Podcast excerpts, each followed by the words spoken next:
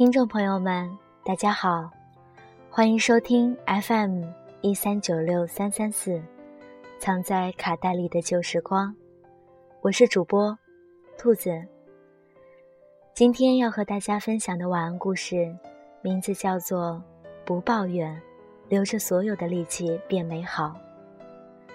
前两天偶然看到一个志玲姐姐的演讲，对，你们没有看错。我自己都有想到，我居然能听着志玲姐姐嗲嗲的声音，看完了一个几十分钟的演讲，并且印象深刻极了。志玲姐姐谈及好几年前的那次摔马事件，肋骨骨折。她说，从医院醒来的那一刻，医生告诉她肋骨骨折会非常痛。她只问了医生一个问题：会好吗？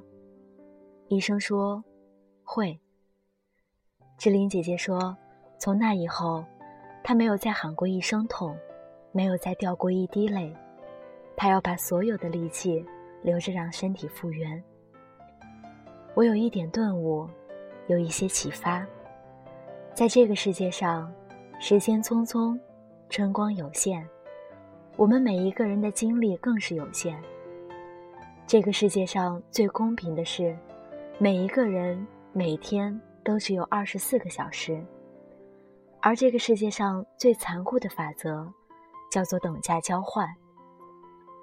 我们想要的所有的东西，都是我们付出时间和心力换来的。那么，我们是否又浪费了太多时间？是否浪费了太多力气，在那些无谓的事情上，比如抱怨，比如哭泣？比如浪费时间，觉得这个世界不公平，因为这一切都没有用，他们只是在不断的消耗着我们，除了让我们陷入顾影自怜的失望中以外，并没有什么用。想起了之前在里约热内卢的贫民窟里遇到的一个踢足球的少年，他叫卢卡斯，清晨七点钟去贫民窟的时候。他已经在只有八分之一足球场那么大的一块空地上，和一群光着脚丫的少年在一起踢足球。和我同去的警察对我说：“你没有办法想象他们有多么想要成为足球运动员。他们没日没夜地在这里踢球，除了吃饭和打零工赚钱养活自己的时间，他们都在踢球。这里会出下一个罗纳尔多吗？”我看着这些兴奋着、奔跑着、叫喊着的孩子，看痴了。空地外凌乱地放着他们的人字拖，每一双都已经黑旧的，看不出人字拖原本的颜色和花样。我在想，罗纳尔多曾经对媒体说，他们都光脚踢球。看来，这是真的。小罗纳尔多曾经也对记者说。童年什么都没有，只有足球。看来，这也是真的。这些穿着破烂不堪背心裤衩的孩子，有的甚至光着膀子，他们轻盈的带球，眼花缭乱的过人，用力射门。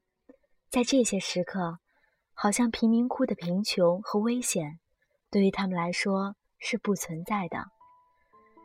周遭所有的肮脏破败，现实的饥饿和潦倒，对于他们来说，也是不存在的。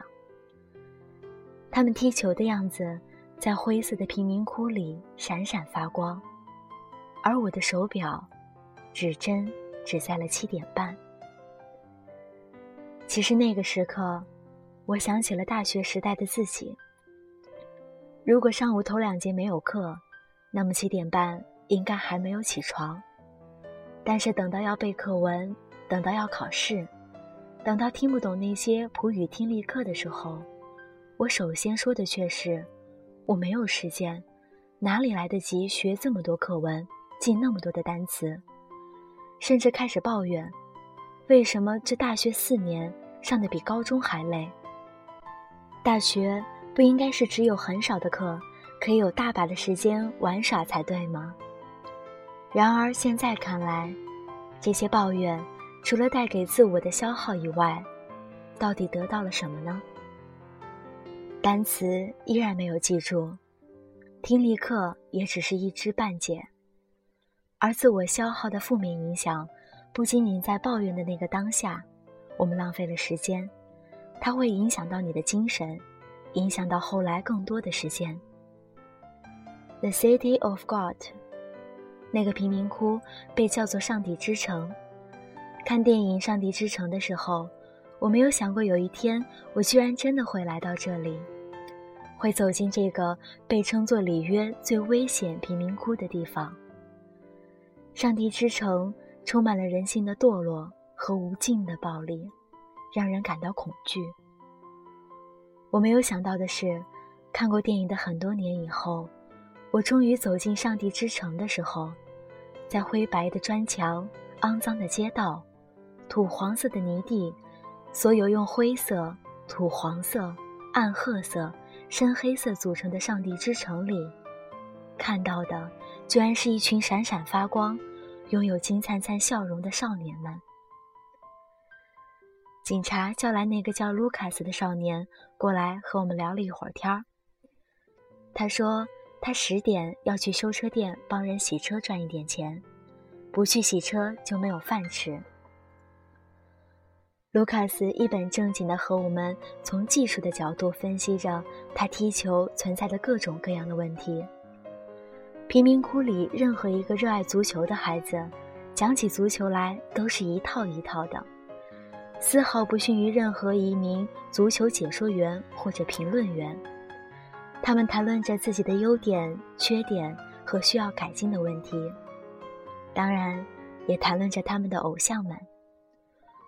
卢卡斯眉飞色舞地说：“他的偶像内马尔。”他说：“内马尔小时候就和我们一样，他也没有钱，但是你看他的技术多好，他踢得多棒。”卢卡斯每天一到十点就要去洗车赚钱，但他并没有沮丧。他说：“这是现实生活，总要活下去。”我说：“所以你并没有很多时间来踢球。”卢卡斯很不以为然，反驳我：“可是只要早起就可以去踢球啊！正因为我还要打工赚钱，我更要把除此之外所有的时间和力气都用来踢球。抱怨贫穷，抱怨生活，那根本就没有用。”卢卡斯无比坚定地相信，这个已经掉了皮的、棉絮都要飞出来的足球。会带他去他想要去的地方，而他要留着所有的力气踢球。只有这样，那一天才一定会到来。一寸光阴一寸金。很喜欢王潇的一句话：“记住那关于光阴的教训。回头走，天已暗。你献出了十寸，十和分。”可有换到十寸金？如果我们献出的十寸十和分，都只是在消耗自己的力气和精神，那么我们又拿什么去换那十寸金呢？我们都是这个星球里的小小的人，小人本来就不起眼，更不能自我消耗。我们要留着所有的力气，用来让自己变美好。